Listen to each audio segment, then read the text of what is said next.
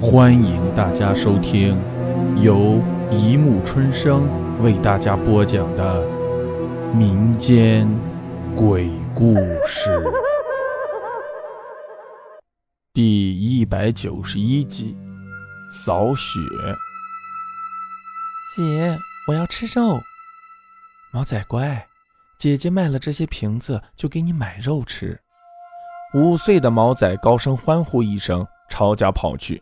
只有十岁的苏刘在他身后高喊着：“毛仔，小心点儿！”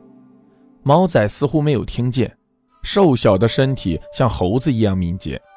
苏刘背着一袋子矿泉水瓶，在废品回收站换了一张十元的纸币。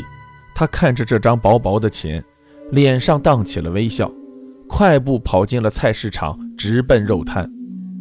脸色堆着笑，一摸兜，空空的。使劲一翻，兜的深处露出了一个小洞洞，上面还有牙齿的印，一眼就能看出是老鼠的杰作。他仿佛听见了每个夜晚伴他睡眠的琐碎声。他无需起来，因为他知道家里偷无可偷，连他们都没得吃，更何况是老鼠。有时他会自言自语的道。哎，你们走吧，到富人家去，这样才能填饱肚子。可每晚的琐碎之声还是会响起，他就知道富人家都是铜墙铁壁，院子里还有巨犬，连老鼠都是怕的。躲开！一声大吼，吓得苏刘浑身一哆嗦。原来在肉摊前站的忘了时间，耽误了人家做买卖。他连忙挪步，靠在了角落里。突然，他看见一块肥肉，软塌塌的躺在肉案子的边缘。他咽了口口水，那块肉就变成了毛仔的笑脸。他忍不住伸手去摸，啊！他吃痛缩回手，中指的指尖短了一块，血鼓鼓的往外流，在阳光下夺目刺眼。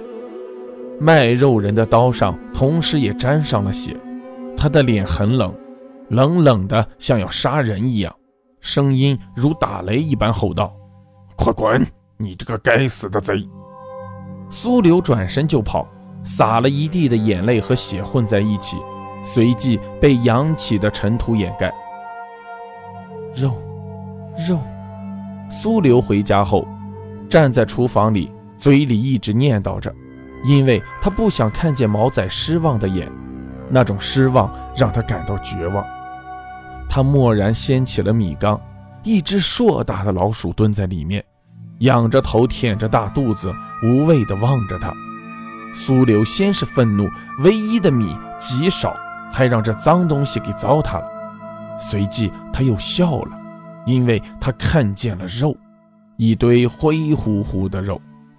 晚餐的时候果然有肉，毛仔欢呼了一声，吃得满嘴汤汁，样子像只小饿狼。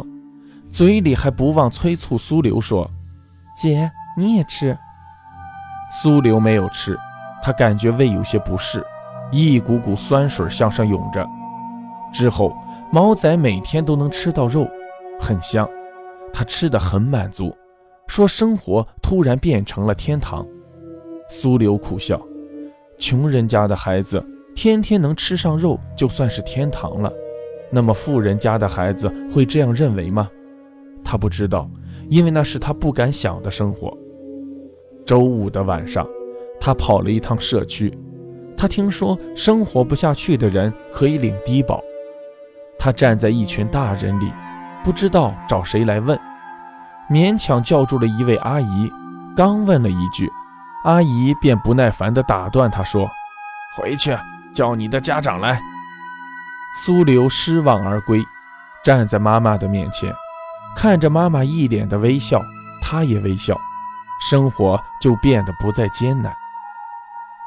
周六的下午，雪很大，他家里没有煤，屋里外面一样的温度。看着躺在被窝里还瑟瑟发抖的毛仔，他决定再去社区一趟。社区里闹哄哄的，正在招人扫雪，很多人嫌弃赚的少，不愿意干。苏流伸着冻僵的小手说：“我，我去。”所有人的目光都聚集在他身上，然后摇头，他太小了。社区里的阿姨说：“你回家吧，明天让你妈来，一天七十块钱。”苏流跑回家来，看见妈妈一声没吭，只是微笑了一下。妈妈亦在微笑。周一，苏刘的妈妈来到了社区，她是来扫雪的，赚那七十块钱。社区里的阿姨冲着她没好声，既然能走能撂。让个孩子天天老往社区跑，也太不负责了。苏刘的妈妈没有争辩，她甚至不愿说话，只是默默地干活。别人累了休息，她还在干；别人偷懒，她还继续扫，让这些人忍不住恨她。呸一声，吐着唾沫，大声指桑骂槐。一辆大车开过来，苏刘的妈妈正站在路中间。没人告诉他一声，没人喊他一句，车轰隆一声过去了。所有人都像是惊醒了一样围了过去。苏刘的妈妈瘦弱的身体就卷在雪堆里，没有出血，没有受伤。所有人都惊叹她命真大。那天，苏刘的妈妈赚了一张五十的和两张十块的，放在了显眼的地方。苏刘背着捡来的垃圾，一进屋就看见摆放的整整齐齐的钱，他惊讶地眨了眨眼睛，嘴里嘟囔着：“哪来的钱呀？”说完，看了一眼妈妈的遗像，眼神中充满疑惑。随即，他拼了命跑了出去。这一次，他紧紧地攥住了钱，生怕他跑了一样，一路飞快地跑进煤场，嘴角带着。温暖的笑。